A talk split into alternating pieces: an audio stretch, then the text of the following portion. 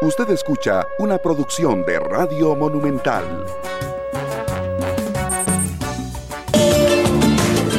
Amigas y amigos, ya son un minuto para las ocho, pero ya tenemos conectado a don Rodrigo Chávez para la entrevista en esta parte del programa. Muy buenos días, don Rodrigo. Gracias por aceptar nuestra invitación. Muchísimas gracias, doña Amelia. Muy buenos días a usted y a toda su audiencia. Es un honor estar con ustedes. Llega usted a la segunda ronda tras ganar el segundo lugar en las votaciones del domingo.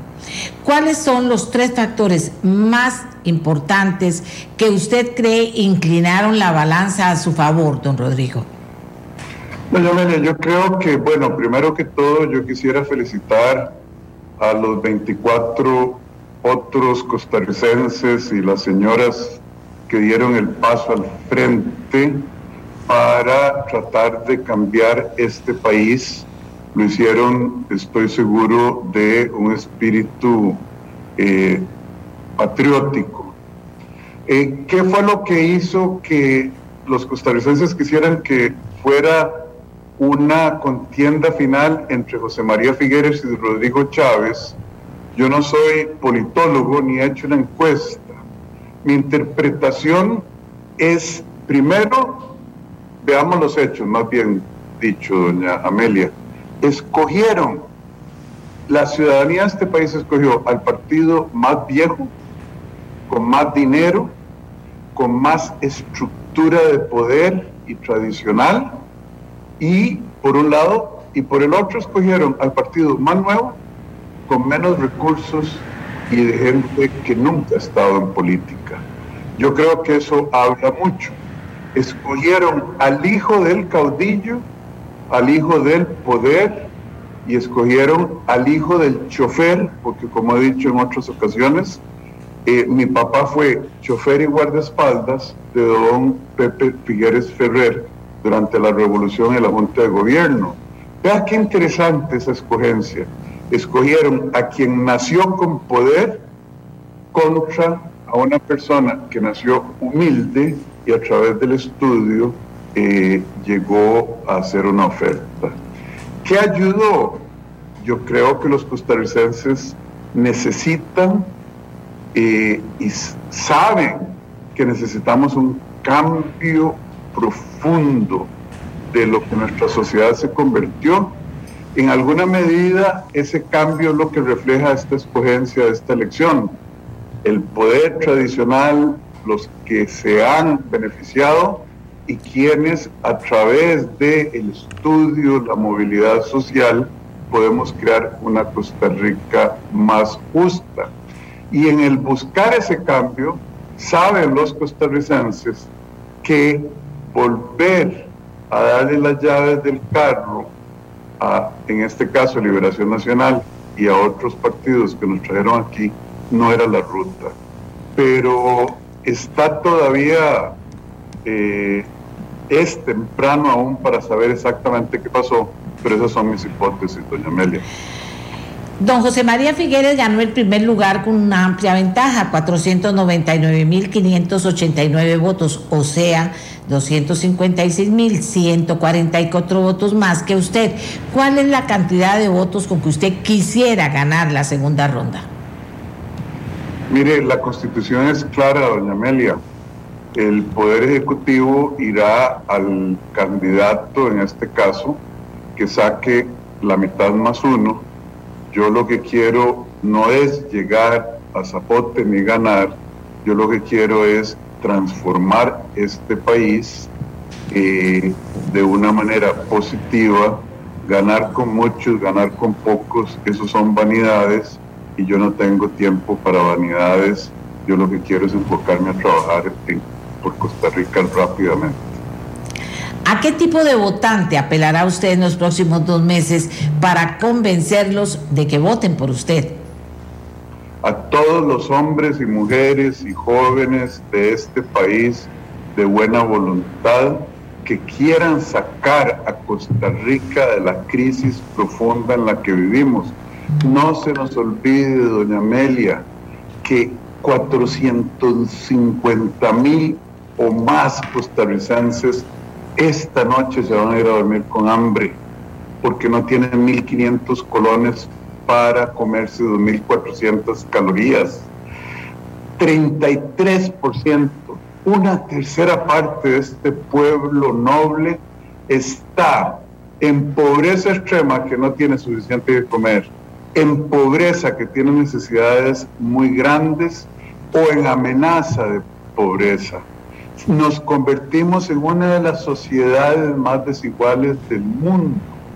Yo quiero apelar a todos y cada una de las personas de este país diciéndoles, Costa Rica no es un país pobre, no tenemos un destino, no está en nuestro material genético, está, sí, es que nos han administrado mal, es que nos han robado nuestros recursos, es que le han entregado monopolios odiosos a grupitos pequeñísimos que caben contados en dos manos, a grupitos de poder a costa de la ciudadanía.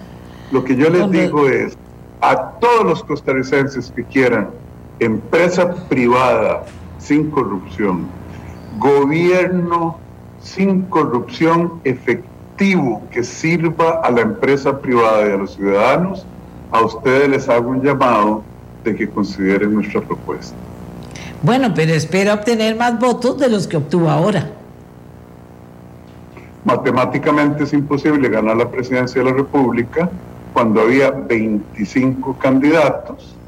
Don José María tampoco ganaría con los votos que obtuvo ahora y obviamente eh, yo lo que quiero es que más costarricenses voten porque me duele en el corazón y en el alma que en las zonas costeras hay lugares donde ni la mitad de los y las ciudadanas fueron a votar. Eh, este es un juego nuevo, doña Amelia. Yo ni siquiera em, me, usted me educó dándome el número de votos más que había sacado don José María, porque yo no estoy viendo hacia atrás, estoy viendo hacia adelante. Y ahí, independientemente del número de votos, la mitad más uno llevará a uno de los dos candidatos a la casa presidencial, por un lado, pero sí me duele en el alma que la situación del país, la desilusión con los políticos tradicionales y con la manera en que ha jugado la política haya hecho que grandes sectores de nuestra población se hubieran quedado en su casa el domingo. Muy triste. Sí, pero, pero yo lo eh, eh, creo yo que, por eso le estaba preguntando, que sería importante por todas las cosas que hay que hacer, pues llegar con un apoyo sólido para cualquier gobierno que fuera.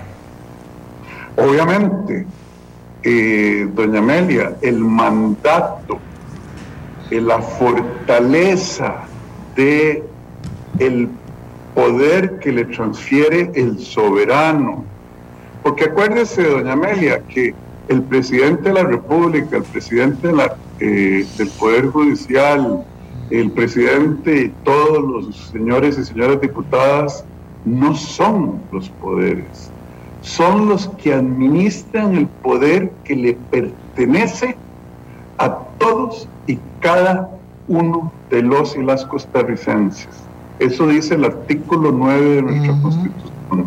Es el soberano. Nosotros administramos a nombre de ellos y para bien de los ciudadanos del país. Entonces, entre más se manifieste, más personas voten y digan, queremos la ruta que nos ofreció el candidato tal, más fuerte es ese mandato, esa autoridad moral para ejercer el poder histórico. Eh, don Rodrigo, ayer ameliarueda.com reveló que don José María Figueres ya contactó a José María Villalta y a Fabricio Alvarado. Hoy Fabricio Alvarado nos dice que usted ya lo contactó. ¿Ya tuvo acercamiento también con José María Villalta? Doña Amelia, yo le escribí a don Fabricio, le dije, Fabricio, porque él y yo nos tratamos de voz, eh, no somos amigos, pero tuvimos una muy bonita relación eh, en la campaña. Yo le dije, Fabricio, quiero llamarte, avísame, Él muy amablemente eh, me contestó que estaba en un proceso de reflexión familiar, que le dieron unos días con muchísimo gusto. Le escribí a doña Linet Saborío eh, diciéndole exactamente lo mismo. Doña Linet, quiero hablar con usted.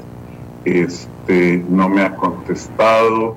Me imagino que la misma situación que don Fabricio y esos son los dos candidatos hasta quien ahora he estrecha, estirado mi mano, he, tratado de conversar. Eh, a don José María Villalta no lo he contactado.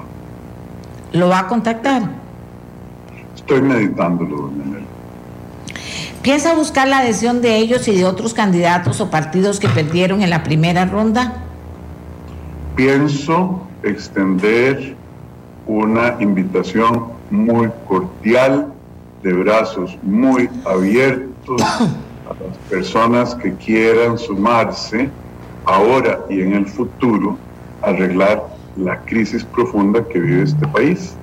Y eso es lo que yo quiero, que volvamos a trabajar todos los ciudadanos y ciudadanas que amamos este país para reintegrar no solo la prosperidad, no solo el trabajo, no solo bajar el costo de la vida y arrancar la corrupción, para reintegrar el orgullo enorme que hemos sentido los costarricenses y que hoy está dañado de vivir en una patria justa, honesta, donde vivan el trabajo y la paz, que yo siento que esa fue una de las razones por las que una propuesta del cambio sin partido político tradicional, sin estructura, sin plata, como la del Partido Progreso, tuvo una aceptación suficientemente grande como para que hoy usted y yo estemos teniendo esta conversación de escoger entre Liberación Nacional y el, Goliat de esta campaña y eh, el David de esta campaña, que es el Partido Progreso. ¿Por qué está meditando eh, pedir apoyo o contactar al menos a José María Villalta? Porque yo creo que don José María tiene o ha manifestado una visión muy diferente a la visión democrática, a la, a la visión de libertad de empresa, a la visión de esas libertades que tenemos los costarricenses. Tengo que pensarlo un poquito. Don José María Figueres inmediatamente lo llamó, eh, inmediatamente quiere hacer alianzas. Esa conversación yo la quiero meditar aún más porque tengo que resolver en mi fuero interno si efectivamente yo creo el discurso de José María Villalta de decir soy comunista, pero tengo eh, raíces profundamente democráticas.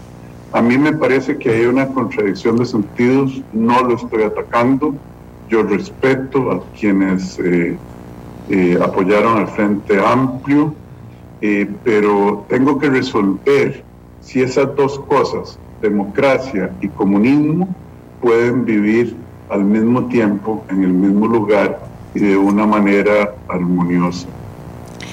¿Y Eli Feinsack? Con Don Eli no, no he tenido tiempo de escribirle. Eh, yo creo que con él hay muchas más coincidencias que con el Frente Amplio. Eh, veremos qué pasa durante el día de hoy. Doña Meli, acuérdese que no es por quejarme, porque el que se mete a jugar tiene que aguantar, dicen los, decíamos los chiquillos eh, y las chiquillas antes. Eh, esto ha sido una montaña rusa. El domingo no dormimos prácticamente. A las 6 de la mañana ya estaba en medios el lunes. Este, todo el día eh, hemos estado viendo la parte importante de prepararnos para gobernar. Ya estoy con el equipo de transición. Estamos eh, precisamente viendo eh, cuál va a ser el plan de implementación específico del plan de gobierno, porque el plan de gobierno es los qué los porqués más bien hacer las cosas y qué cosas, los qué hacer y cómo. Ese es el plan de gobierno. Ahora vienen ya plan de implementación que son detalles muy específicos porque no tenemos tiempo que perder, doña Amelia. El 8 de mayo vamos a tener que empezar a trabajar muy fuerte, por un lado. Y por otro lado, estamos también eh, viendo, haciendo un análisis de fortalezas y de lo que pudimos haber hecho mejor durante la campaña, porque a pesar de que estamos súper optimistas, no, no, no, no nos tomamos por dado el hecho de que vamos a ganar, que creemos absolutamente y firmemente que vamos a ganar, pero también revisamos lo que estamos haciendo en la campaña. Entonces es todavía temprano para y hay oportunidad para seguir construyendo alianzas con todos y todas las costarricenses que quieran mejorar este país. Vamos a ver cómo surge el Partido Progreso Social Democrático, don Rodrigo. Mire, el partido, yo no fui fundador del partido, eh, el partido lo fundaron un grupo de hombres y mujeres profesionales, la mayoría, eh, pequeños, muy pequeños empresarios, amas de casa, bajo el liderazgo de doña Mary Alpizar Loaiza y otros, eh, decidieron que querían tener un vehículo político, lo fundaron en el 2018 y es, fue una maravilla que hubiese un partido sin compromisos, sin amarras, sin intereses empresariales eh, influenciando o, sin intereses de gente que había estado metida en la política por años o en los gobiernos por años, sino un grupo de ciudadanos que dijeron, tratemos de contribuir, nos conocimos y la historia usted ya la conoce. Estamos en la primera vuelta política de ese partido en una posición muy cercana ya a Zapote, con una representación significativa en eh, Moras, en la Asamblea Legislativa. ¿Cómo llega usted al partido? En la vida no hay coincidencias, dice una amiga mía, hay solo diosidencias cuando algunos grupos se acercaron a mí proponiendo eh, la idea de que yo participara como candidato a la presidencia, alguien me presentó a este partido, a la señora presidenta del mismo. Un día los invité a almorzar a mi casa, a cuatro dirigentes, conversamos, tratamos de formar una coalición que no se dio y en algún momento ellos tuvieron la generosidad y me hicieron el honor de decir, eh, don Rodrigo, ¿por qué no se lanza usted solo con nosotros ya que la coalición falló?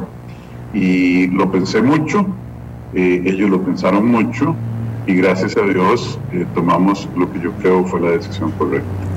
¿Quiénes lideraban el partido? ¿Quién la, ¿Quiénes, diría yo más bien, lideraban este partido en ese momento? Mire, eh, personas como doña Luz Mari Loaiza, don Luis Arturo Chavarría, don José Rafael Araya, doña Paola Nájera, eh, ese tipo de personas, todos o profesionales o técnicos.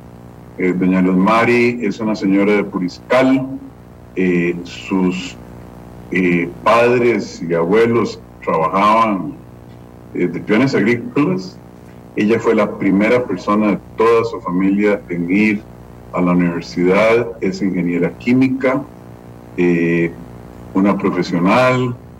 Eh, ese es el tipo de gente al que eh, el partido, que se han dedicado al partido, y vea qué historia de belleza, volvemos a lo mismo, es gente que forjó presentes de situaciones, al igual que la mía, doña Amelia, de situaciones de nacimiento desafiantes desde un punto de vista económico, pero con esfuerzo en la Costa Rica que daba oportunidades, pudimos surgir.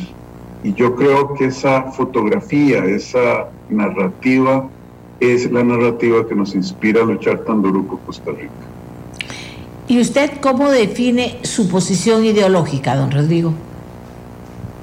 Yo he dicho muchas veces y lo sigo diciendo, yo soy un hiperpragmatista.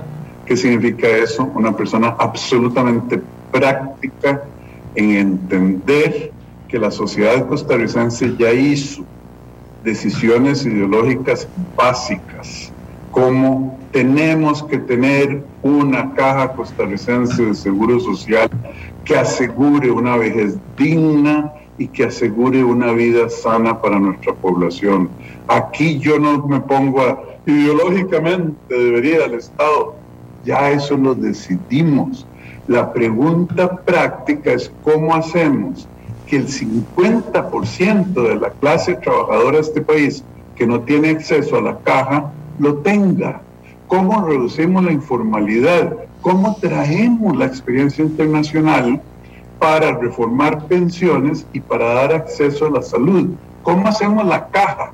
Institución emblemática en la que trabajan miles de personas preparadas, trabajadoras, etcétera, sea más eficiente, no tenga listas de. Esa es la visión de Rodrigo Chávez. Ya la decisión está tomada. No se trata de qué vamos a hacer, no, es cómo lo vamos a hacer para que funcione. Lo mismo con el Ministerio de Educación Pública. Nosotros, gracias a Dios, doña Amelia, decidimos hace generaciones que la educación iba a ser gratuita obligatoria en nuestro país y universal. Ahora la pregunta no es ponerse a preguntar si va a ser el Estado el que la da o qué. No, es cómo logramos recuperar la calidad de la educación y arreglar la amenaza enorme que tenemos que ya la educación no le da a muchísimos, a cientos de miles de niños y niñas en este país las oportunidades que nos cuando yo estaba chiquitillo. Y ahí le voy a hacer una reflexión. Como le dije, yo vengo de un hogar muy humilde y a mí me decía mi mamá y mi papá, mi hijo, saque un bachillerato de colegio, con eso usted tiene un machetico para ganarse la vida. Y si aprende inglés todavía mejor. Ahora, si se gradúa de la universidad, ya usted la hizo. Esa visión, esa realidad no existe en Costa Rica, doña Amelia. Hoy tenemos miles de miles de miles de graduados universitarios que no trabajan en lo que estudiaron y que la pulsean honradamente y honorablemente manejando Uber. Pero no fue para eso que invertimos dos décadas de educación a una, en una persona que no está trabajando en lo que ella estudió y para lo cual la sociedad costarricense invirtió. Es ahí, le doy dos ejemplos claros de por qué las ideologías en Costa Rica se han usado como mecanismos para vender humo, cuando en realidad las definiciones básicas de la sociedad que nosotros queremos ya están establecidas. Yo no veo cómo, para qué cambiarlas. Queremos educación universal, obligatoria y gratuita.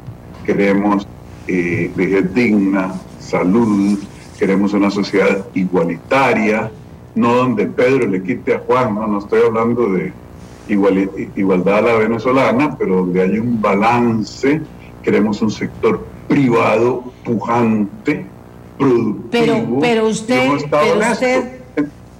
Sí, señora. Sí, pero usted entonces no tiene ideología. No, lo interrumpo, discúlpeme, pero tengo muchas preguntas y el tiempo siempre nos No se preocupe. Pero, pero no tiene, no tiene posición ideológica. Sí, yo vivo en el, yo vivo, actúo en el una ideología. En el no, yo no, yo, no me pongo etiquetas de decir soy liberal, progresista, soy comunista, soy eh, tantas ideologías que la gente se pone etiquetas ahí muchos que ni siquiera francamente entienden la esencia. Esos son etiquetas del siglo XIX, cuando las revoluciones en Europa y de la Guerra Fría, y yo creo que hoy el mundo ha evolucionado como para que no haya esas mitologías y que la realidad de las cosas es que sociedades que aquí llamaríamos de izquierda moderada, como Finlandia, Noruega y Suecia, y otras sociedades como que aquí, que aquí llamaríamos más de derecha, neoliberales como Irlanda eh, y Nueva Zelanda, son sociedades que funcionan muy bien con diferencias marginales, diferencias pequeñas, pero que al final del día los grandes acuerdos sobre los principios básicos ya se tomaron. Eh, las ideologías en Costa Rica las para dividir. Sigamos, don José María Figueres ha reconocido que parte de su éxito electoral es que su mensaje, don Rodrigo, se ha basado en un mensaje antisistema y en cuestionar la institucionalidad. ¿Es usted un candidato antisistema? No, yo soy un candidato pro gente, yo soy un candidato pro pueblo, yo soy un candidato pro empresa privada honesta, yo soy un candidato pro emprendedor. Si don José María define el sistema como la corrupción que su partido logró instaurar, los alquileres de lujo, los monopolios, cochinilla, diamante y sus alcaldes, entonces sí, yo estoy en contra de un sistema de corrupción, de compadrazgo y amiguismo político que lo que ha hecho es someter los bolsillos de los costarricenses y la calidad de vida a grupos de interés que son parte del sistema de don José María. ¿No cree usted que esa posición suya podría debilitar a la democracia en lugar de fortalecerla? La democracia no puede existir cuando existen señores y señoras feudales que tratan de hacer a la enorme mayoría de la ciudadanía siervos menguados. Precisamente porque amo la democracia, amo la libertad, habiendo visto lo que pasó en Venezuela, que el 15% de los electores pusieron a Hugo Chávez en respuesta de asqueo al sistema de los partidos similares a Liberación Nacional, esta cruzada que estamos dando es precisamente para defender a la democracia, para defender a la estabilidad social y armonía social. Don Rodrigo, muchas veces usted puede parecer arrogante y displicente, lo digo con todo respeto, con quienes no piensan como usted. Una persona incluso a quien le cuesta disculparse. ¿Me equivoco? Yo no sé qué significa displicente, primero que todo. Eh, esa palabra, perdóneme, no, la tengo clara. Eh, se lo voy a decir, se lo voy a decir como, como diría alguien muy popularmente. Eh, eh, no sé, como bajapisos, como que vuelve a ver ciertas cosas que no están de acuerdo con usted de una manera como de medio lado? Yo lamento muchísimo eh, si alguna vez he hecho sentir a una persona así, le pido disculpas a quien me haya sentido esa palabra displicente, bajapisos. Yo lo que soy es muy claro, doña Amelia. Yo creo que a los costarricenses nos han vendido tanto humo por tantísimos años tratando de confundir y usar palabras bonitas donde la gente no se compromete a que el que lo escucha sepa exacta y claramente qué es lo que uno quiere comunicar. Aquí la mayoría de los políticos hablan para que si alguien les dice, ah, es que eso lo que significa es tal cosa. ah, no, es que usted malinterpretó, tener la salida. Cuando uno estaba chiquitillo y se jalaba una torta y decía, ay, es que estaba vacilando. No, doña Amelia, yo lo que soy es una persona que en una situación de crisis como la que vive el país y que quiere ejercer el liderazgo del país, quiero ser absolutamente claro para que la gente sepa a qué atenerse. Uno. Y segundo, soy una persona que en estas circunstancias, cuando veo que alguien le está vendiendo humo a gente con necesidad, a gente que la está pasando mal, me interesa reflejar las mentiras, reflejar las inconsistencias, reflejar las vaguedades de quien habla. Pero no es de mala fe, no es porque yo me considere superior, doña Amelia Yo vengo de calle 11 en el centro de San José, en una casita chiquita.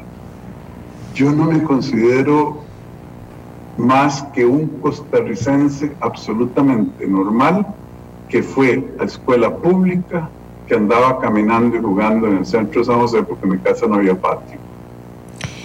Don Rodrigo, eh, ¿cómo se nos ha ido el tiempo de rápido? Ya son casi las ocho y media. ¿Impulsaría la eliminación de conciencia de un Estado laico? ¿Impulsaría la qué, perdón? Eliminación de conciencia y de un Estado laico. No, la conciencia no se puede eliminar. No sé qué quiere decir usted, la objeción de conciencia. Objeción, perdón, perdón, perdón, ah, a mí más bien. estoy, estoy pensando en el tiempo, estoy pensando en el tiempo. Sí, señor, adelante. Eh, gracias por la aclaración, doña Amelia. Mire, empezamos por el Estado laico. Yo soy un hombre de profunda fe. Eh, no siempre estuve tan cercano a Dios como estoy en esta edad. En mi juventud fui rebelde. Eh, gracias a Dios me volvió, me permitió reforzar mi fe por muchos años de manera profunda.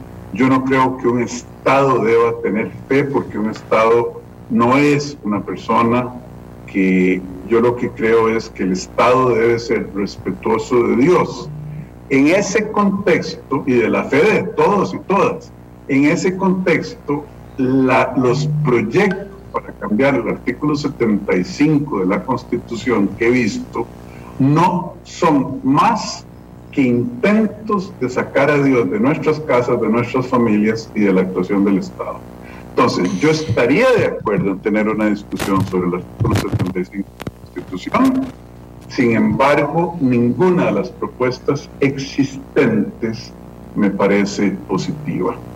Eso con pues respecto al Estado laico. Con respecto a la objeción de conciencia, yo creo que ese tema se ha politizado. Eh, yo no creo, es una línea muy delgada donde tenemos que balancear los derechos de los funcionarios públicos con las obligaciones de los eh, empleados públicos. Y el ejemplo que yo doy es, imagínese usted que hay religiones como eh, que dicen que dar transfusiones de sangre, que son religiones de origen cristiano, es que dar y recibir transfusiones de sangre es eh, pecado.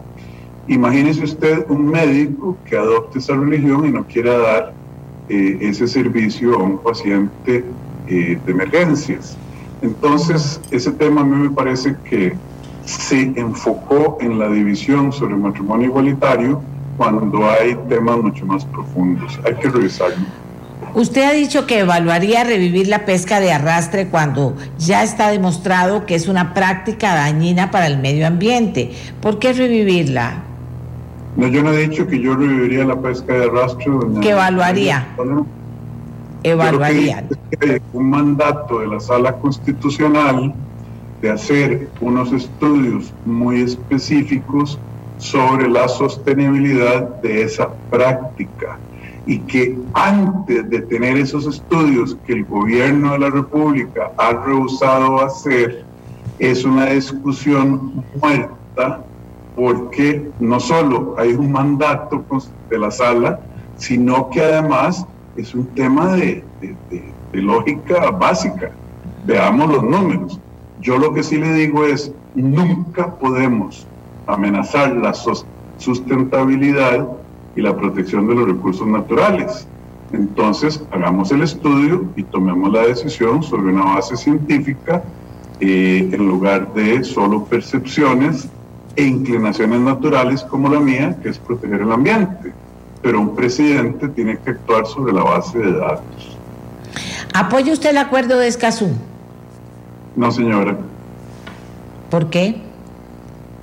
Porque me parece que no añade nada a nuestra legislación y crea problemas de litigio, de enredar eh, las cosas en un momento en que necesitamos hacer que la producción de este país se dispare de nuevo. A mí me parece que eso es una ideología que, como le dije, no le añade absolutamente nada a nuestra legislación. todos los aspectos positivos del acuerdo de Escazú ya están incluidos y los negativos son peligrosos. Siguiendo con el medio ambiente, ¿cuál, cree, eh, ¿cuál es su posición en relación a las acciones particulares que deben impulsarse en Costa Rica? Mire, yo creo que en Costa Rica la discusión del ambiente eh, tiene que tener dos elementos. Una, reconocer que logramos muchísimo con respecto a la protección de nuestros bosques. Eh, hay que seguir eh, haciendo eso. Que nos enfocamos en la descarbonización de manera excesiva, no que no sea importante, y hemos ignorado temas urgentes, urgentes, porque yo no sé bueno, me parece por falta de pericia técnica, como el manejo de nuestros desechos sólidos. Estamos enterrando ciudades y, gente, y cantidades enormes de gente con plásticos, con basura, y no estamos reciclando, no estamos dando los incentivos para manejar eh, la basura sólida, los, los desechos sólidos de una manera más eficiente. Nadie habla de eso, me sorprende. Segundo, nuestros ríos son cloacas a cielo abierto únicamente 20 algo por ciento de las aguas sucias y contaminadas se procesan, hay que procesarlas, hay que poner, hay que hacer que AIA tenga dos A's, porque de alcantarillados en Costa Rica no hay nada. Aquí lo único que hay es acueductos.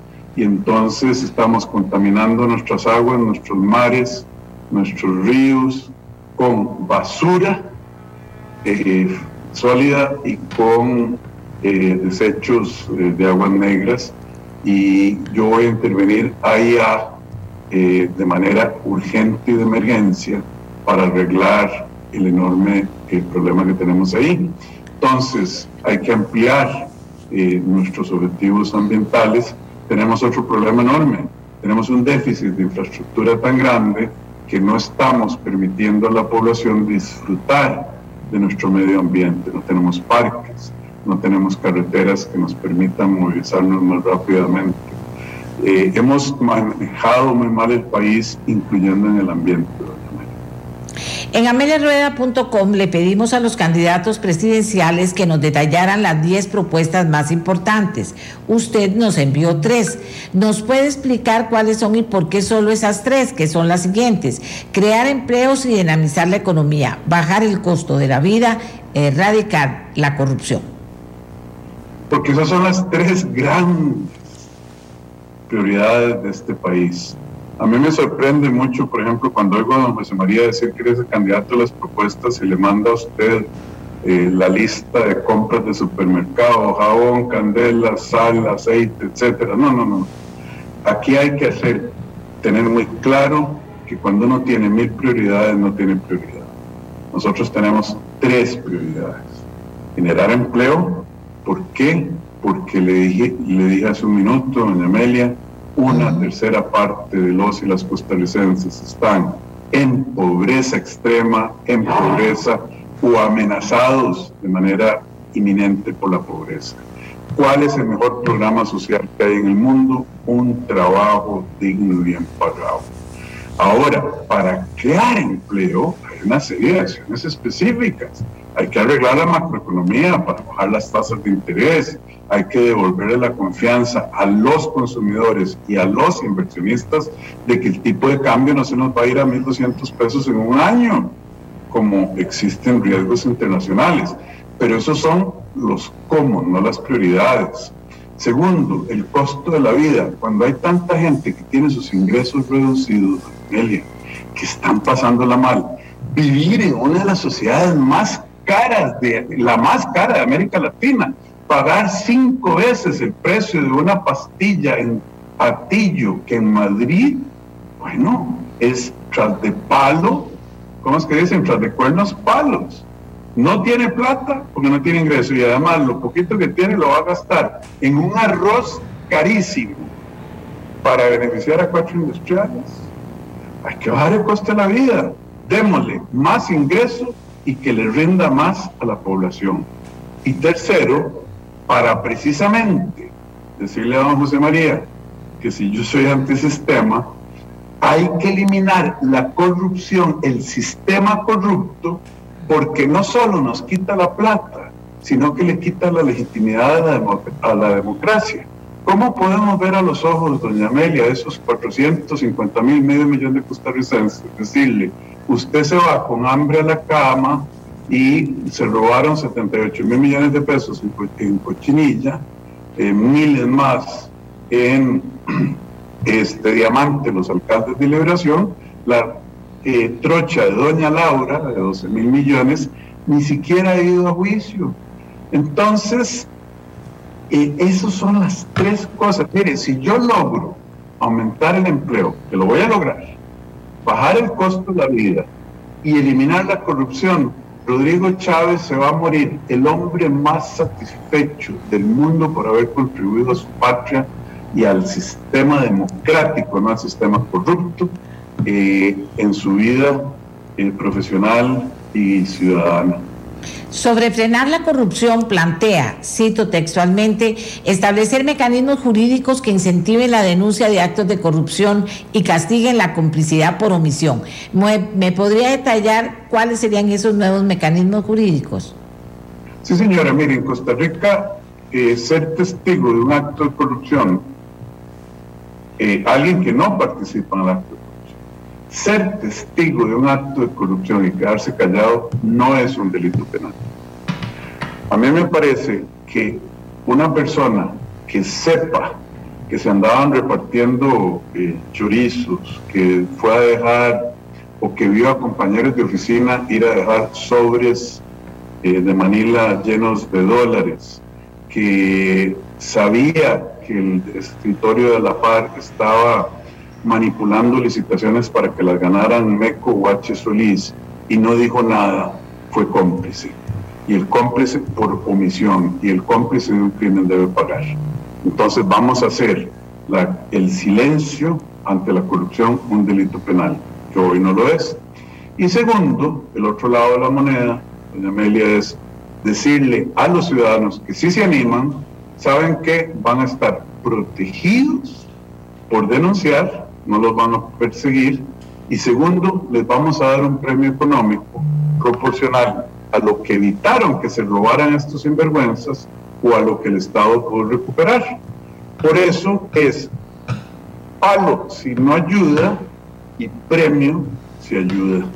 Y ahí va a haber un cambio en la dinámica para que la gente quiera combatir la corrupción, no solo por convicción, sino por necesidad.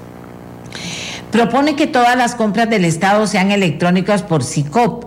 Pero eso, don Rodrigo, ya está previsto en la nueva Ley General de Contratación Pública, que incluso plantea que no hacerlo causa que la contratación no pueda continuar. Es en esa línea. No, señora, mire, cuando yo llegué ministro de Hacienda, esa ley estaba, eh, hace dos años estaba ya en su lugar y la Caja Costarricense de Seguro Social ni siquiera había firmado el convenio con SICOP. Uno, la Caja Costarricense de Seguro Social tiene 129 unidades que compran y muy pocas lo hacen por SICOP y porcentajes pequeños. Pero el punto no es SICOP. SICOP es un instrumento, no es un fin, que además que hay que mejorarlo mucho. El punto es que no haya licitaciones hechas a la medida que digan que para poder participar en la construcción de una carretera tal, eh, la empresa tiene que tener en un radio de dos kilómetros una planta de asfalto. ¿Sabe por qué ponen esos requisitos? Porque solo una empresa tenía esa planta de asfalto, no más este, licitaciones a la medida. La otra manera en que nos han robado muchísimo dinero es diciendo, ah, bueno, gana el que pone el precio más bajo.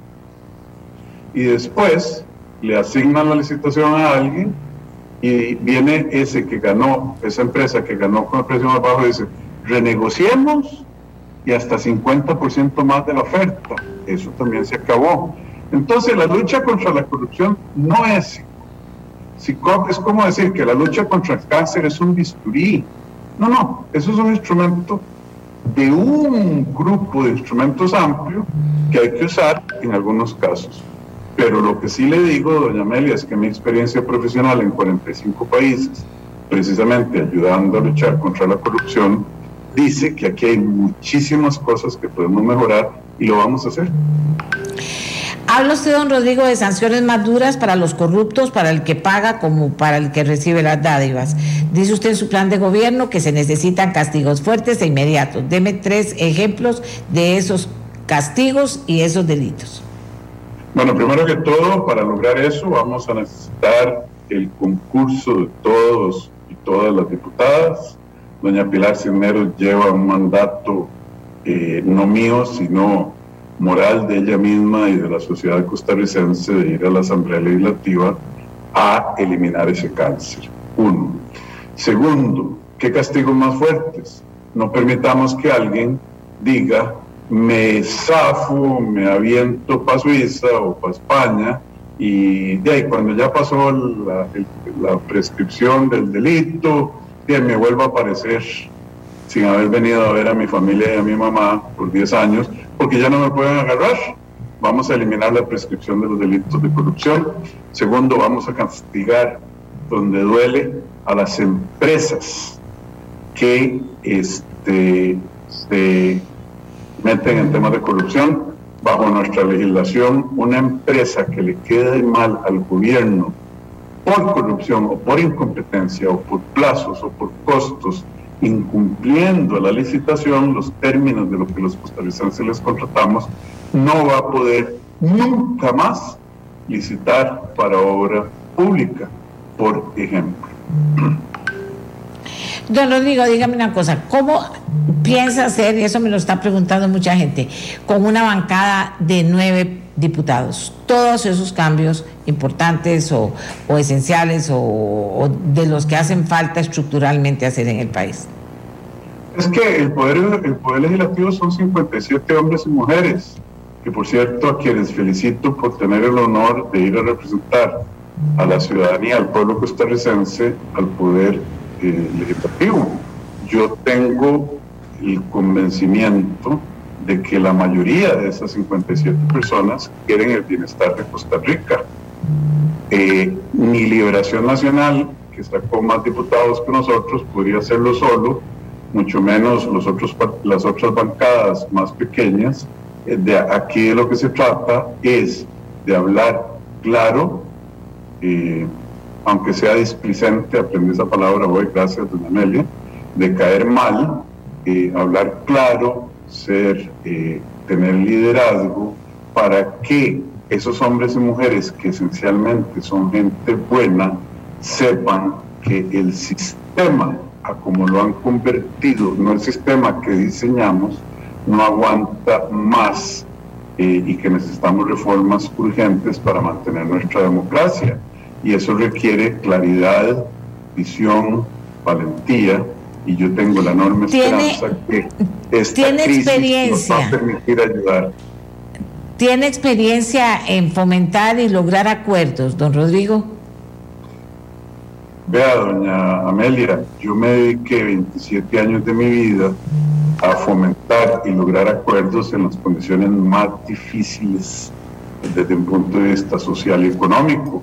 A mí me tocó dirigir una muy buena parte del apoyo internacional a países del este de Europa durante la transición del comunismo a empresas de mercado donde había ganadores y perdedores y muy eh, humildemente pero con muchísima satisfacción le digo lo hice súper bien en Rumanía, en Polonia, eh, trabajé en Turquía durante la crisis.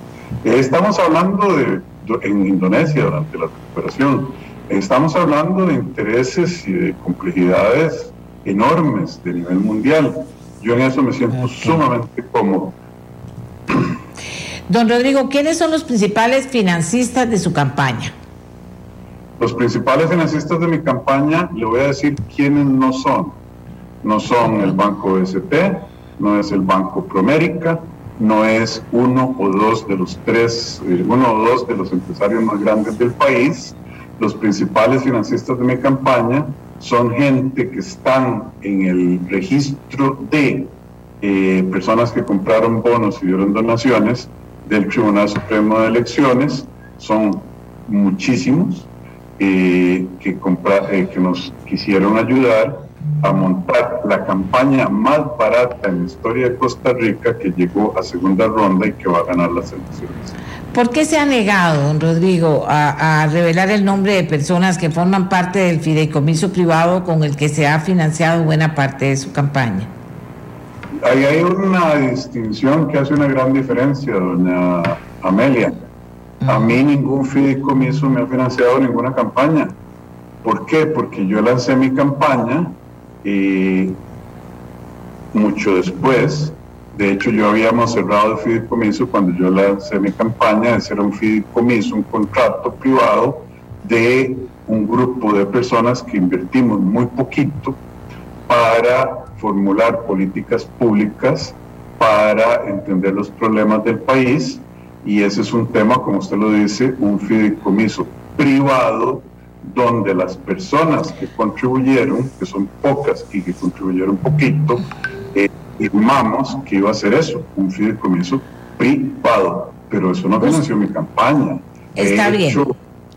De hecho, Está bien. esos son los fantasmas. ¿Usted no cree que ese secretismo, entonces, don Rodrigo, impide la transparencia que usted dice impulsará en el gobierno para evitar corrupción? No, no lo creo. Ok. El 28 de octubre del 2019, el Banco Mundial lo sancionó por insinuaciones sexuales y por un patrón de comportamiento inapropiado no deseado entre el 2009 y el 2013, mientras trabajó en esa institución. En junio del 2021, el Tribunal Administrativo del Banco Mundial revisó el caso y concluyó que esos hechos calificaban como acoso sexual.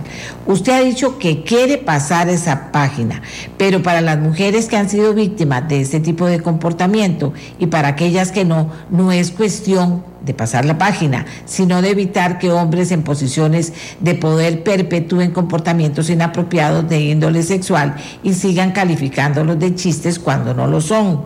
¿Por qué usted insiste en minimizar esta sanción cuando realmente es algo muy serio, especialmente cuando aspira a la presidencia de la República, don Rodrigo? Amelia, eh, primero que todo hay que ver los hechos como son el Tribunal Administrativo del Banco Mundial no encontró lo que usted dice y juzgó algo de manera muy diferente. En la parte resolutiva de, esa, resolución dice que eh, se desestima la demanda de declarar que hubo acoso sexual luego de dos procesos que declararon que no hubo acoso sexual. Lo que usted está repitiendo es la declaración de un testigo específico. Eh, usted sabe que una decisión judicial dice lo que resume lo que dijo el Raimundo todo el mundo, pero los siete magistrados desestimaron esa declaración y la demanda. Esos son los hechos, está en el récord. Segundo, yo no minimizo nada. Yo a estas dos muchachas, lo primero que me di cuenta después de que, me, de que ellas me acusaron 10 años después de haber mantenido una relación de amistad y de cercanía, después de que dejamos de trabajar, lo primero que dije fue, les pido disculpas, les pido perdón si alguno de mis comportamientos las hizo sentirse incómodas. Entonces yo no minimizo nada, de hecho me aleccionó muchísimo, a pesar de haber sido eh, encontrado no culpable, y yo creo que les, eh, me, aleccionó muchísimo, me, hizo reflexionar, crecer, madurar, eh, entender que hay diferencias culturales, que hay diferencias en percepciones que son legítimas y válidas, y entonces ya eso para mí está pasado. Eh, como le dije, doña Amelia, yo estoy en paz con mi Dios, con mi señora, con mis hermanas, con mis hijas, ellas conocen el caso, con las señoras que me acompañan en esta batalla, conocen el caso, y la verdad es que eh, los hechos están además registrados en tres documentos judiciales de los cuales usted tiene copia. Don Rodrigo, usted tiene hermanas, como bien dice, tiene una hija. ¿Considera apropiado que un jefe les... Dos hijas. Eh, considera apropiado que un hijo les, eh, que un jefe, perdón, les hiciera insinuaciones sexuales que luego justifique como chistes? Doña Amelia, eh, los hechos son que 30 testigos dijeron no observamos esas cosas, que hubo inconsistencias enormes, pero volvemos a lo mismo, doña yo no voy a relitigar en su programa eh, un tema que ha estado en, bajo litigio y ya en materia juzgada por años. Bueno, ¿cómo va a ganarse la credibilidad ante miles de hombres y mujeres que no confían en este momento, no estoy diciendo que todos, con los hombres y mujeres que no confían en, en, un candidato que ha sido sancionado por insinuaciones sexuales y por un patrón de comportamiento inapropiado no deseado, don Rodrigo, ¿cómo va a ganarse la credibilidad? Yo creo que cientos de miles de costarricenses pasaron esa página, vieron que sí hubo acusaciones, pero que fui declarado... Eh, absuelto que se desestimaron las acusaciones de acoso sexual y el resto, de Amelia, es seguir, eh, como dicen los gringos, eh, achilillando un caballo muerto porque eso no nos va a llevar a ninguna parte. Don Rodrigo, dos días después de que fue notificado de la sanción, el presidente Alvarado lo anunciaba como ministro de Hacienda. ¿Quién lo contactó con don Carlos Alvarado? ¿Usted se ofreció para el puesto o lo recomendaron? Eh, yo he contado esa historia muchas veces, doña Amelia, se la voy a repetir. A mí me llamó el señor presidente cuando yo en un taxi del centro de la ciudad de Washington hacia el aeropuerto. No conocía al señor presidente, nunca había hablado con él, no había tenido ninguna relación con ningún miembro del PAC.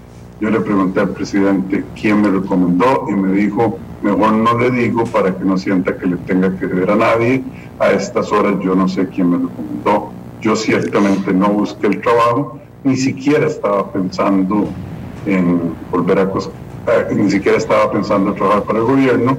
Había decidido venir a cuidar a mi mamá, que este, estaba muy enferma y había quedado sola, y a quien gracias a Dios le pude dedicar la atención, el cuidado y el amor absoluto durante los últimos nueve meses de la vida de ella, una bendición de Dios, eh, una, un tsunami de amor y de ternura entre madre e hijo por nueve años que no tengo cómo pagar. Hay quienes dicen que usted será una continuación del PAC porque fue en gran parte quien articuló la política económica que ha impulsado el gobierno en sus últimos años. ¿Qué dice usted? Hay gente que dice que Cadejos existe, que la Llorona camina los ríos de Costa Rica, eso es un mito. Yo estuve en el PAC 180, yo nunca estuve en el PAC, mejor dicho, estuve en un gobierno presidido por un candidato del PAC, que era un gobierno de unidad nacional, donde estaba gente de, Liberación Nacional, de la Unidad, hasta el Frente Amplio había personas.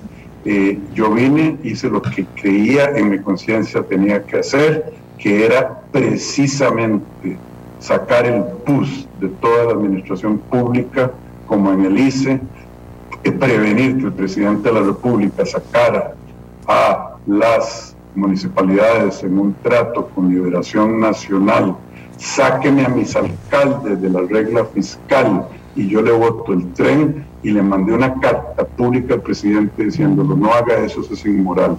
Lamentablemente fui profeta, no mentiroso, porque ya vamos más de 200 millones de dólares en intereses nada más que tuvimos que pagar por esa responsabilidad histórica de un trueque político. Que haya gente que diga que existe el cadejo, si la llorona, este, Amelia, es un tema separado, pero Don Rodrigo, no es PAC. Usted ha atacado a la prensa, una pieza fundamental para la democracia en un eventual gobierno suyo se compromete a tener una actitud respetuosa, transparente y sin ataque a los medios o eso dependerá de si la cobertura que le dan los medios le gusta o no? Doña Amelia, yo no he atacado a la prensa. ¿Por cuál prensa? Yo he mencionado tres medios que desde mi punto de vista han actuado de una manera malintencionada, tergiversada, y llevada por intereses económicos más allá. Yo nunca he hablado mal de doña Amelia Rueda, jamás, porque usted me ha dado, y le agradezco, un tratamiento justo, eh, desafiante como es usted, que admiro, y me ha dado la oportunidad de defenderme. Yo todavía estoy esperando desde el 30 de agosto del año pasado la oportunidad de la Nación para comentar sobre las primeras páginas que sacaron donde mintieron de manera clara con respecto a los documentos existentes. Eso no es atacar a la prensa, eso es ejercer mi derecho constitucional, que es igualmente importante que el derecho a la libertad de prensa por la cual yo daría mi vida, porque yo soy un demócrata, pero no significa que la libertad de prensa le permita a un medio decir lo que quiere con absoluta eh, irrelevancia de los hechos y mucho, y mucho menos con absoluta irrelevancia a la equidad periodística. Entonces, yo no ataco a la prensa, de hecho les digo, ¿saben qué? Ya pasen la página. Soy candidato a la segunda vuelta. Esa campaña que hizo alguien ahí, muy pocos, eh, para tratar de que yo no llegara, falló. Y yo no tengo espacio en mi corazón para eh, venganzas, jamás. Yo quiero ser un líder, un líder no anda buscando venganzas. Don Rodrigo, tengo 30, entonces pasemos la página. Tengo 30 segundos. Usted ha pedido, es más, dijo que hacía un ruego para que la segunda ronda fuera de altura. ¿Cuál es el elemento básico, los dos elementos básicos que para usted, para que eso pueda lograr? Eh, eh, ¿Cuáles son los dos elementos básicos? Que nos dediquemos, don José María y yo y nuestros equipos, a discutir el diagnóstico claro de los problemas nacionales y las soluciones, en lugar de estar tirando barro, eh, en lugar de estar atacando personalmente a uno y el otro, nos dediquemos a atacar los problemas que nos aquejan, cómo generar empleo, cómo bajar el costo de la vida y cómo eliminar la corrupción. Eso es lo único que yo quiero, que la ciudadanía vuelva a recuperar la posibilidad de analizar ideas, programas eh, de las políticas públicas. Gracias, don Rodrigo. Esa musiquita significa se acabó la entrevista, pero le quiero agradecer mucho. Hemos tenido una hora de preguntas y respuestas. Le agradezco que haya aceptado la invitación. Ya tendremos otras oportunidades para conversar. Buenos días. Amigos, como les decía, vamos a estar poquito a poco presentando eh, diferentes aspectos que surgen eh, de lo que fue el resultado de esta primera etapa en el proceso electoral en Costa Rica. Eh, hay muchas cosas de que hablar, muchas que aterrizar y en ese trabajo vamos a estar. Además, escuchando lo que nos dicen ustedes. Ustedes tienen siempre una voz que a mí me, llama mucho la atención. Aquí hay, por ejemplo, gente que dice, doña Amelia, la zona sur del país, Osa, Buenos Aires, Cotobruz, corredores y quepos para entender el abandono que sufre esta gente. Y no es que lleguen con diarios ni placas de taxi, la gente de los gobiernos de turno. Es abandono total. Y de Limón, ni qué decir pasa lo mismo. Aquí tengo otro que muy temprano me había enviado su análisis. Son costarricenses hablando. Esto es un hombre joven, profesional, y me dice, hay que tener claro que hubo tres grandes perdedores anoche. La democracia con el grado de abstencionismo más grande en la historia de Costa Rica. Y sobre esto, el descontento social. El PAC la gente de antes decía uno nunca debe de morder la mano que le da de comer. ¿Qué quiero decir con esto? Quienes lograron decir, quienes lograron que el PAC llegara a la presidencia, los jóvenes, sector público, comunidad L, LBGTI, errores históricos del PAC, ley de empleo público, negociación con el Fondo Monetario Mundial y la objeción de conciencia le pasó la factura dice esta persona. Y ahí vamos a estar recibiendo, sin duda alguna, eh, vamos a estar recibiendo las opiniones de ustedes y compartiéndolas. Aquí tengo otro poco, pero ahí las vamos a ir pasando. Si me confirman que ya está con nosotros vía virtual don José María Figueres, le saludamos esta mañana. O lo saludamos, don José María, muy buenos días. Doña Amelia, muy buenos días. Muchísimas gracias por la invitación a su programa. Siempre un gran gusto. Bueno, pero desde temprano ya está trabajando y, y en los medios de comunicación. Bueno, es lo que corresponde. Hay que seguir mañaneando tempranito. Hay muchas cosas que hacer. Eh, pero empiezo, doña Amelia, por, eh, en nombre de, de Cintia, de mi familia y en el mío propio, agradecerle a las y los costarricenses la confianza que nos mostraron ayer como resultado de las elecciones, lo cual por supuesto nos compromete aún más con ir a gobierno hacer las cosas que dijimos que íbamos a hacer y hacerlas eh, todavía mejor. ¿Y qué piensa de que falta una etapa que usted me la, me la puede calificar? Pero vienen momentos vienen momentos duros de una campaña que los costarricenses seguimos queriendo que sea de altura. ¿Cómo la ve usted lo que viene ahora? Por parte nuestra va a ser una campaña de altura, va a ser una campaña en donde, por un lado, sigamos conversando con la familia costarricense sobre lo que detalla nuestro programa de gobierno y por otro lado, vayamos avanzando en aquellas áreas de trabajo que nos parece que son pertinentes a nuestro próximo gobierno. En el primer campo que detallé, las conversaciones sobre lo que queremos hacer en este país. Esta es una oportunidad para profundizar en eso, doña Amelia. Yo pienso que en esta ronda anterior, con 25 candidatos a la presidencia, eh, era mucho más difícil y un tanto confuso poder perfilar cuáles eran los diferentes planteamientos de todos los partidos. En esta oportunidad, ya solamente con dos, eso se hace mucho más fácil.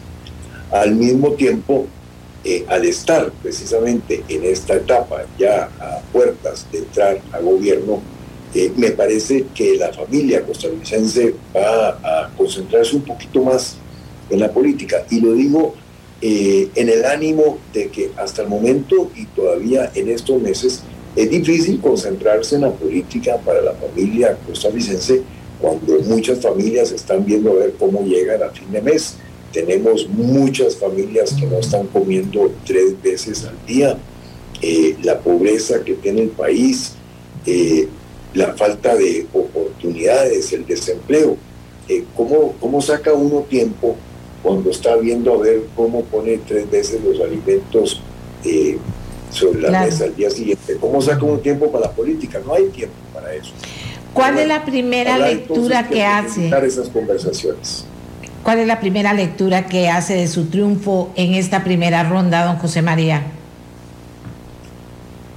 Lo primero que menciono es que este es un fortalecimiento de nuestro sistema democrático porque en condiciones extremadamente adversas, eh, las y los costarricenses fueron a las urnas. Eh, yo sé que tuvimos un abstencionismo mayor que en otras oportunidades, pero en el medio de esta pandemia, con la cantidad de personas que tenemos afectadas, con los contagios en sus puntos más altos, eh, con el hecho de que muchas personas no quisieran ir a votar para resguardarse ellas y para resguardar la buena salud de las otras personas que no quisieran comprometer.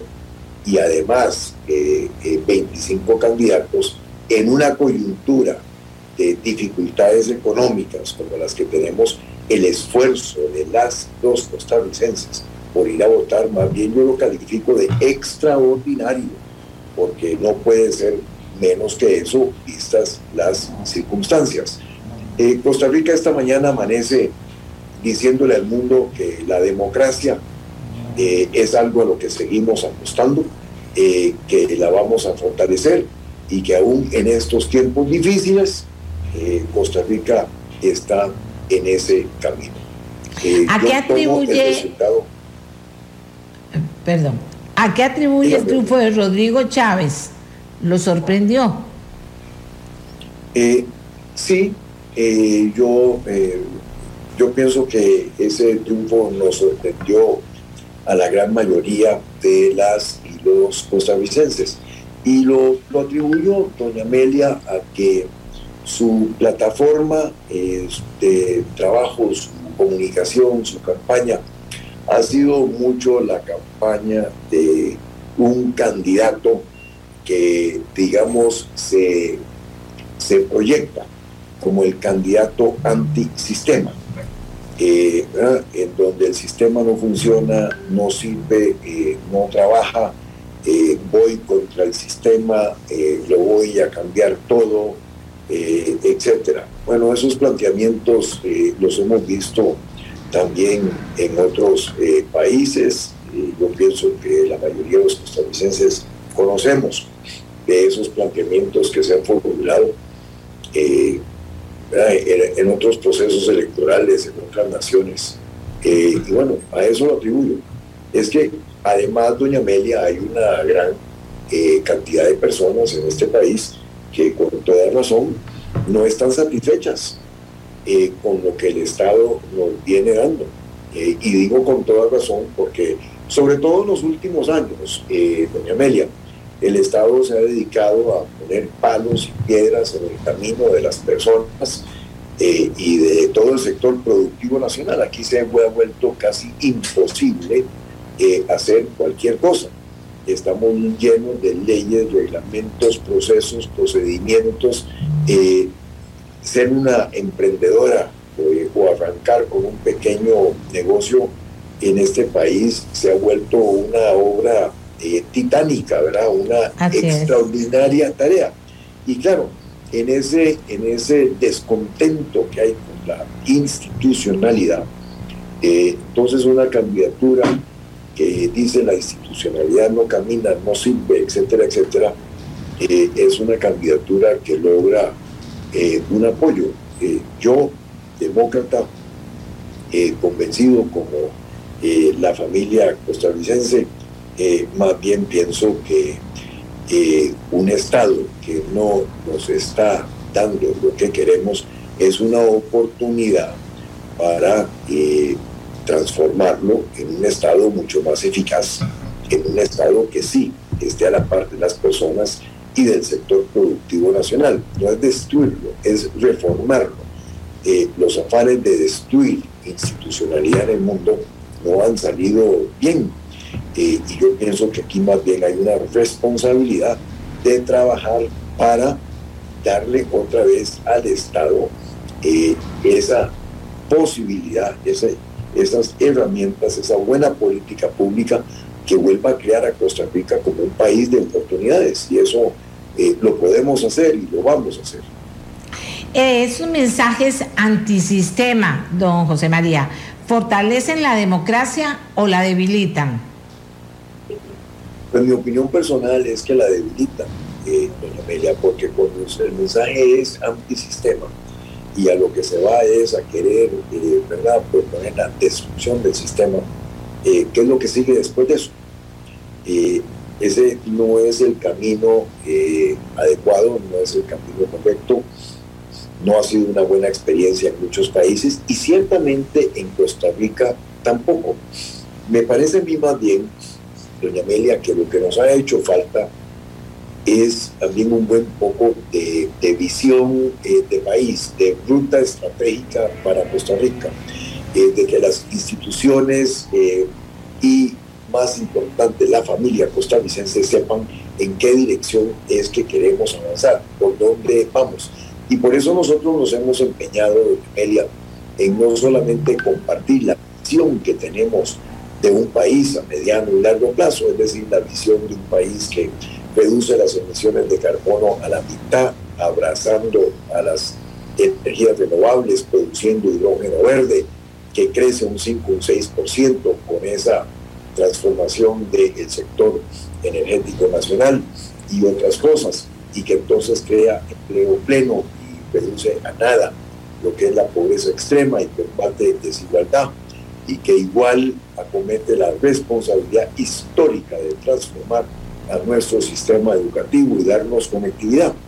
Esa es la visión, la dirección en que queremos avanzar, con el corto plazo muy concentrado en la creación de oportunidades de trabajo, eh, apoyo a los emprendedores y emprendedoras en este país, porque hoy la principal eh, carencia, el principal reto principal problema nacional es la falta de trabajo.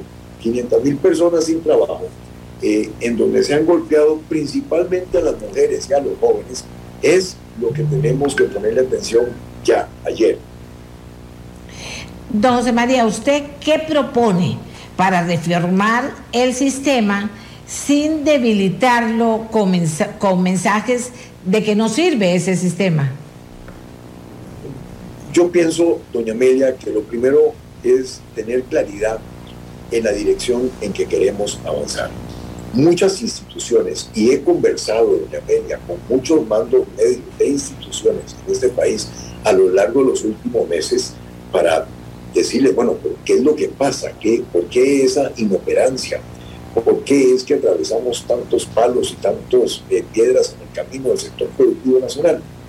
La respuesta ha sido una combinación de dos cosas. Me han dicho, mire, presidente, por un lado, los jerarcas que tenemos en puestos ejecutivos en esta institución y las juntas directivas son personas que realmente no entienden de lo que hace esta institución y tampoco nos han dado ningún sentido de orientación. Y por otro lado, eh, pues estamos atados y maniatados con una cantidad de reglamentos y procesos y leyes que nos han venido acumulando una encima de la otra que limitan muchísimo nuestro accionar.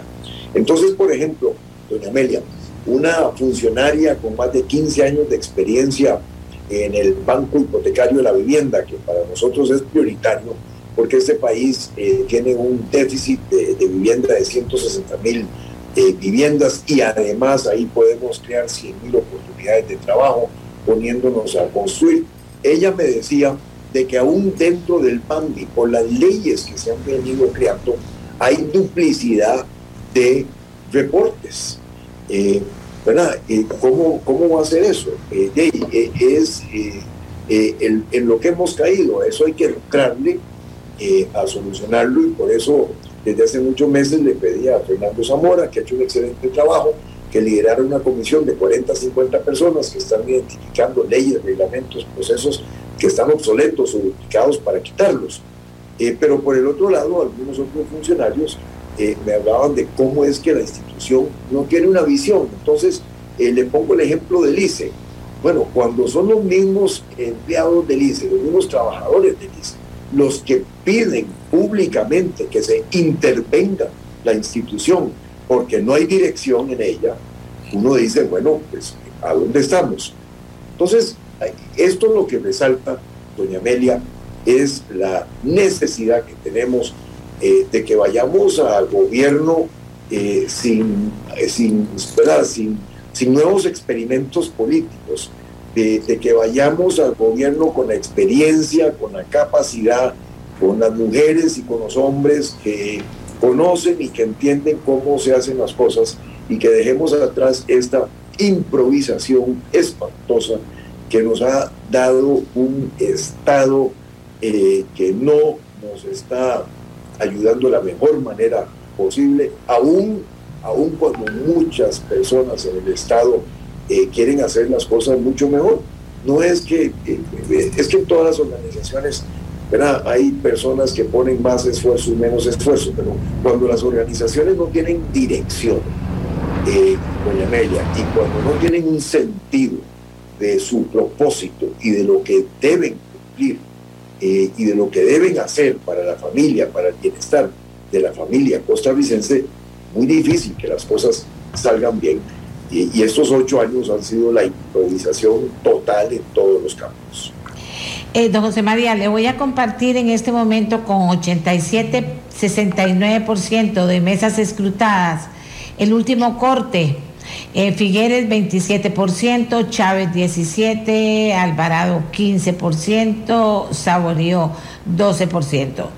Don José María, para poder hacer las cosas que quiere hacer, primera etapa, ganar la presidencia de la República, segunda etapa, ponerse a trabajar para poder responder a las inquietudes y promesas y cumplirlas. El diálogo y el apoyo de las otras fuerzas políticas es fundamental cómo lo va a hacer, de cuáles candidatos se siente más cercano, de Fabricio Alvarado, de Linet, de José María Villalta, de Lifensa. ¿Cómo lo va a hacer? Pues, doña Amelia, yo, yo pienso que la familia costarricense siempre ha querido que nos pongamos de acuerdo en este país y el ponerse de acuerdo eh, es algo eh, que traigo en el corazón.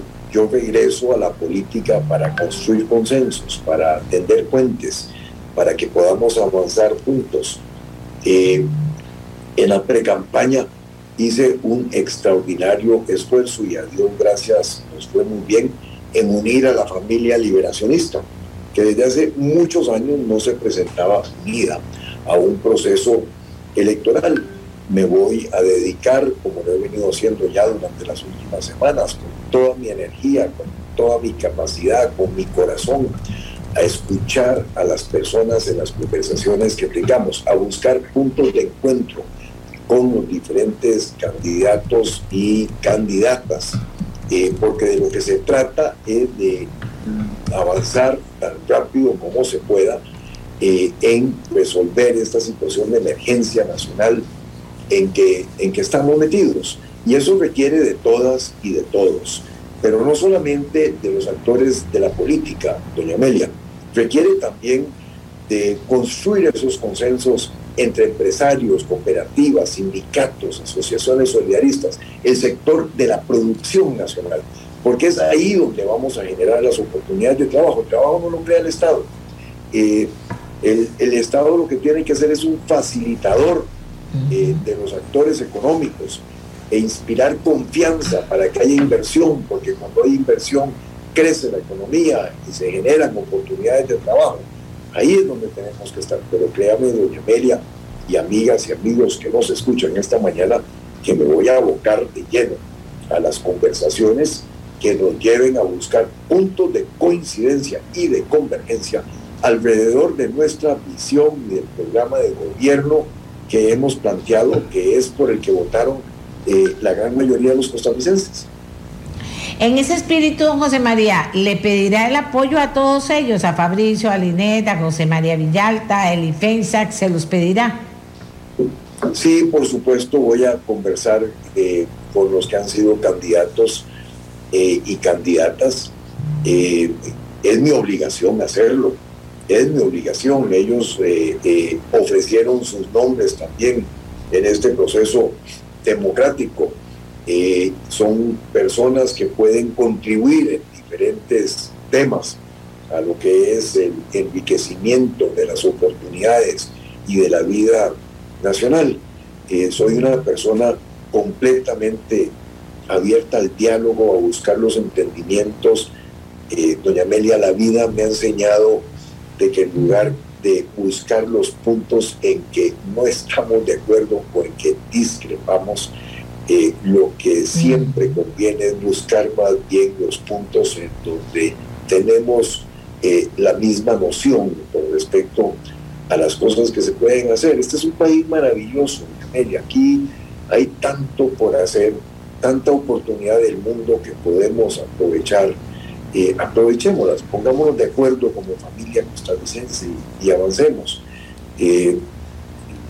yo hablo mucho de la transformación energética, es que ahí eh, la podemos sacar del estadio, doña Amelia, eh, abrir las puertas a la inversión eh, nacional, internacional, alianzas público-privadas en la generación de grandes cantidades de energías renovables que podamos transformar en hidrógeno verde, como lo está haciendo Franklin Chang allá en Adastra, para sustituir la importación de los hidrocarburos es una extraordinaria oportunidad de trabajo bien pagado, de encadenamientos productivos, de creación de software y de tantas otras cosas. Y así como eso, eh, doña Amelia, hay otras oportunidades que están ahí a la vuelta de la esquina. Lo que requieren es, bueno, visión, tener claro cuáles son las cosas que queremos hacer, sentar prioridades y ponernos de acuerdo para avanzar. Y como familia costarricense, yo estoy convencido que eso lo podemos hacer. Eh, sí, efectivamente, suena muy bien. ¿Cuándo comienza a reunirse con ellos? Doña Amelia, bueno, en estas mismas horas, eh, aquí no hay tiempo que perder.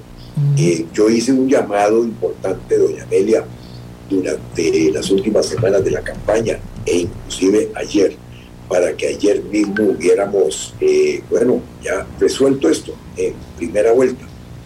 Eh, y lo hice por dos razones fundamentales. Primero, porque Costa Rica, que camina sobre el filo de la navaja, no tiene eh, tiempo que perder. Aquí cada día que pasa son oportunidades que se postergan y hay muchas personas que están sufriendo y necesitamos ayudarles eh, y avanzar.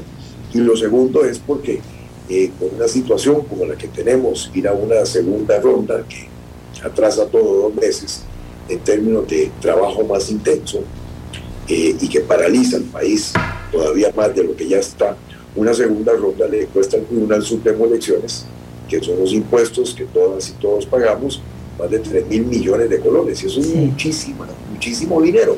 Entonces, bueno, me parecía que lo que era oportuno era eh, definir esto ayer. La familia costarricense quiso que fuera de otra manera. Yo respeto esa decisión, la tomo, la interiorizo, porque eso es lo que quiso la familia costarricense y eso es la democracia. Y a partir de eso empiezo entonces a construir eh, desde. No es mucho tiempo el que tenemos, digamos, para elegir presidente. Usted ha insistido que 30 segundos, que ya empezó, pero que 30 segundos después de la elección, si queda presidente, ya estará trabajando en sus primeros proyectos. ¿Y cuáles serían esos? Estamos terminando de conformar proyectos de ley que son importantísimos, que queremos enviar al Congreso el primero de mayo. Este es el primer gobierno que va a tener la posibilidad de una sesión extraordinaria del Congreso desde el inicio para mandar los proyectos que le son prioritarios. Proyectos prioritarios como, por ejemplo, eh, reformas importantes en la ley de CONAPE, para que podamos utilizar los excedentes de CONAPE para financiarle becas a jóvenes en este país en cursos cortos, que hoy la ley no le permite a CONAPE, cursos cortos en inglés, cursos cortos en habilidades blandas, cursos cortos en acreditaciones tecnológicas, que son las herramientas eh, que necesitan las juventudes de hoy eh, para avanzar a la vida económica del país. Eh, me he reunido con los funcionarios de CONAPE para hablar sobre estas oportunidades. Un proyecto de ley que nos permita avanzar hacia la creación de un Fondo Nacional de Vivienda, porque necesitamos llevar mucho más recursos a lo que es la construcción de viviendas en este país, que no solamente es una necesidad eh, para que las personas vivan con dignidad, doña Media, es que también nos, nos permite crear 100 mil trabajos en todo el país directos y unos 70 mil trabajos indirectos. Entonces, trabajamos por un lado en esos proyectos de ley. Igual importancia le daremos al proyecto de ley en el que viene trabajando la comisión que lidera Fernando Zamora, para que con una ley logremos derrogar miles de leyes eh, que necesitamos derrogar y además miles, miles de sus respectivos reglamentos para empezar a quitarnos esta, esta cantidad de bejucos secos que llamo eh, como una chayotera que nos tienen absolutamente maniatados y que no nos permiten avanzar. Y por el otro lado está una serie de decretos ejecutivos sobre los cuales queremos avanzar. El primero con respecto al sistema educativo nacional, que está haciendo agua, en donde necesitamos encender las luces para acabar con el apagón de la educación. De manera que, por un lado, estaremos trabajando en estos meses eh, en lo que compete, que es la campaña eh, que continúa. Por otro lado, estaremos también ya trabajando y terminando de, detallar eh, los aspectos más concretos y específicos con lo que tienen que ser los primeros días del próximo gobierno. ¿Qué le dice a los ciudadanos que votaron por otros candidatos porque no querían votar por usted en esta reconformación de mensaje que debe hacer ahora porque comienza el juego de nuevo? Lo primero que quiero decirles es que respeto su decisión. Por los motivos que hayan sido, respeto su decisión. Lo segundo, decirles que nuestras puertas están abiertas para que logremos avanzar juntos. La democracia es así. se vota por una persona, se gana o se pierde. Eh, pero la democracia debe continuar siempre y debe fortalecerse.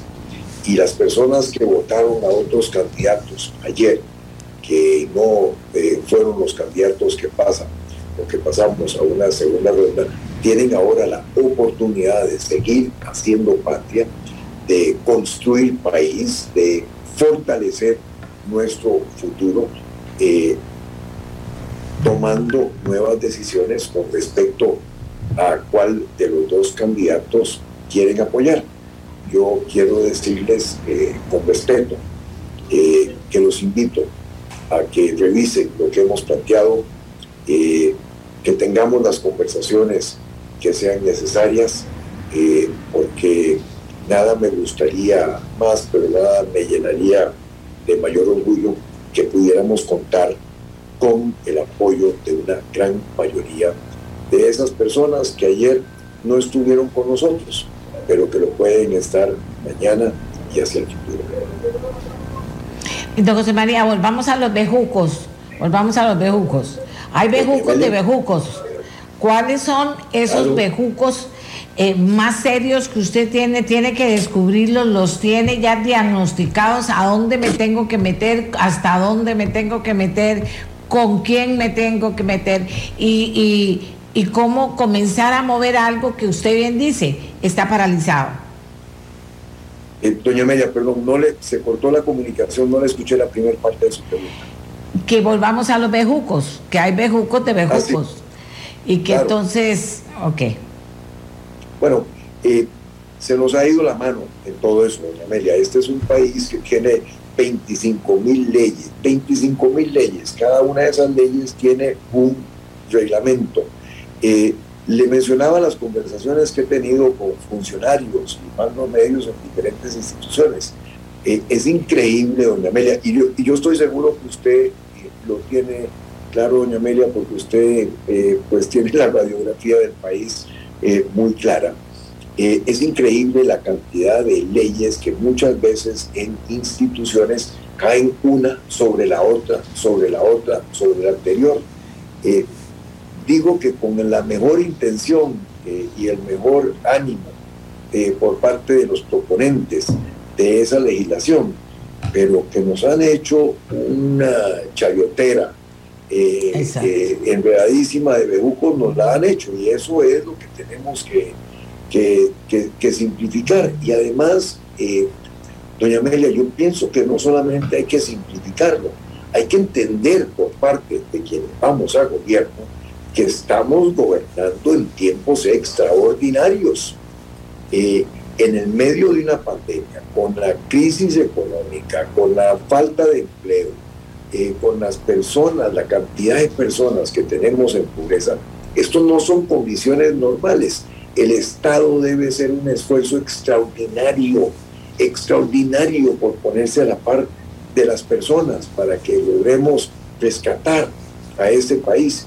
Y eso es lo que yo tengo clarísimo, eh, lo que queremos hacer. Además, eh, doña Amelia, mire, hablando de pobreza, Cintia le trae eh, al gobierno una sensibilidad eh, en el campo social, eh, un ánimo, un espíritu, una vocación, una determinación de luchar contra la pobreza y de abrir las oportunidades, sobre todo para las mujeres, porque ella, pues, en fin, pasó por, por, las experiencias de, de, tener que levantarse con un gran esfuerzo personal muy meritorio que a mí me llena de, orgullo y el corazón que ella le trae a estas cosas, ella es absolutamente extraordinario. Eh, yo me siento muy afortunado eh, de que ella sea mi, gran consejera, mi esposa, bueno, eh, en fin, ella aporta muchísimo, yo le estoy siempre agradecido. Don José María, bueno, ahí tendremos chance de conversar con doña Cintia, no lo he logrado todavía, pero lo estaremos haciendo. Yo, le Ahora, voy a decir, yo le voy a decir. Sí, dígale que sí, porque me interesa mucho, me ha llamado mucho la atención la historia de vida de Cintia y la forma en que ella ha salido adelante en la vida me ha llamado mucho la atención. Y sí, por supuesto, considero que tiene una sensibilidad especial para poder entender y ojalá resolver eh, tanta cosa que hay en ese campo. Pero que ahora que habla de Cintia Berrocal, su esposa, tendrá ya un papel más protagónico en la campaña y se lo digo para que no sea lo que la primera dama que se pone bonita, que se muda y que va a los actos. No. La, esposa del presidente que trabaja en tal cual cosa, pero que a la hora de llegar y avanzar en un proyecto va a tener las herramientas y los apoyos que requiere para poderlo sacar adelante. Eh, lo hemos conversado mucho. Eh, yo, yo quiero, eh, doña Amelia, que Cintia juegue un papel importantísimo. Eh, lo hemos conversado, será un papel siempre respetuoso de las instituciones, eh, porque tampoco se trata de que la primera dama, de que Cintia, en este caso, pase por encima del accionar de las instituciones que conforman el Estado, de manera que ella siempre será respetuosa de eso. Pero estoy seguro de que con ese corazón que tiene, con su determinación, eh, con la ilusión que tiene de acometer los retos de pobreza y de falta de oportunidades, los retos de vivienda, los retos de vivienda, eh, porque ahí hay eh, muchas mujeres que son jefes de hogar, jefes de familia, que están viviendo en condiciones precarias eh, Cintia conoce eso, esa es la experiencia de su vida.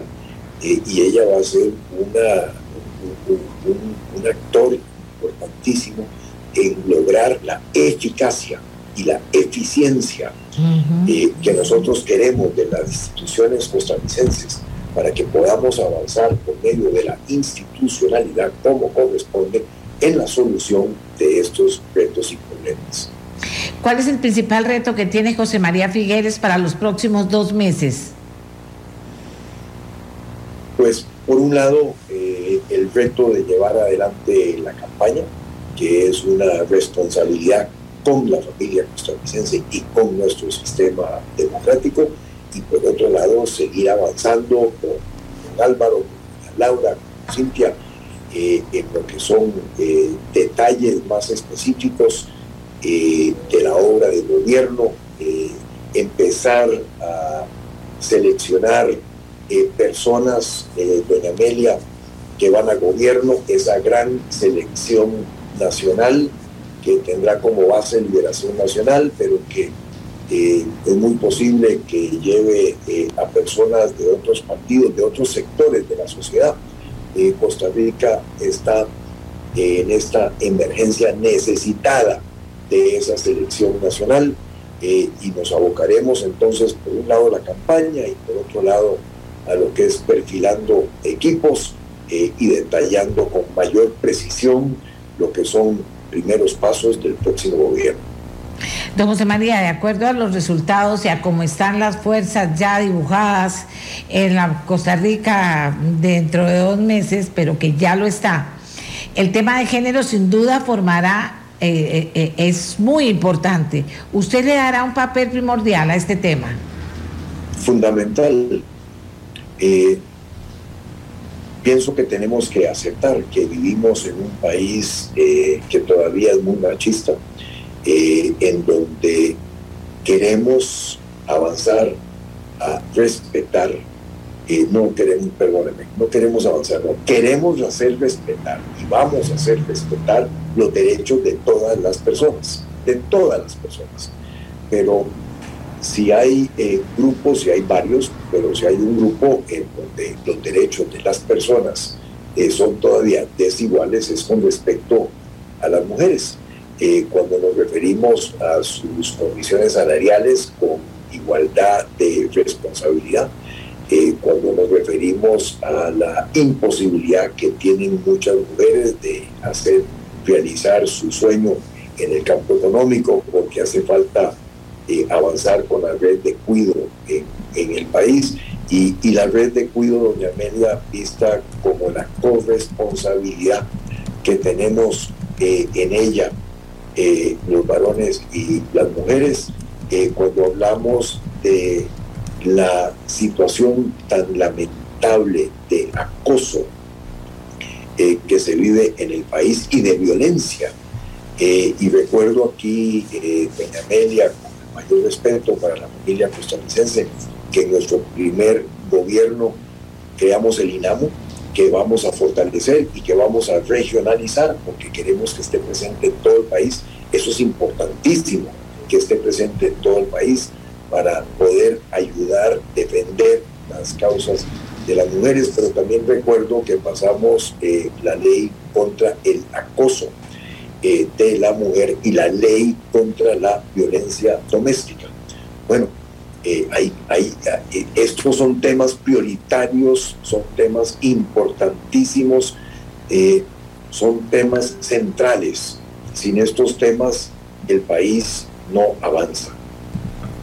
Bueno, José María tiene una agenda muy apretada. esperamos que esas conversaciones de que nos habla se puedan dar en las próximas horas y que esto arranque rápido para que pasen estos dos meses rápido y para que podamos de verdad eh, aquí en Costa Rica ponernos a trabajar. Le agradezco mucho que me haya dedicado este tiempo para que los costarricenses tuvieran la oportunidad de escucharlo y yo de compartir algunas preguntas. Eh, muy buen día, que esté bien, don José María. Gracias, doña Amelia, muchísimas gracias y muchísimas gracias, eh, costarricenses, que nos dieron esta oportunidad esta mañana. Amigos y amigas, don José María Figueres, candidato presidencial del Partido Liberación Nacional. Este programa fue una producción de Radio Monumental.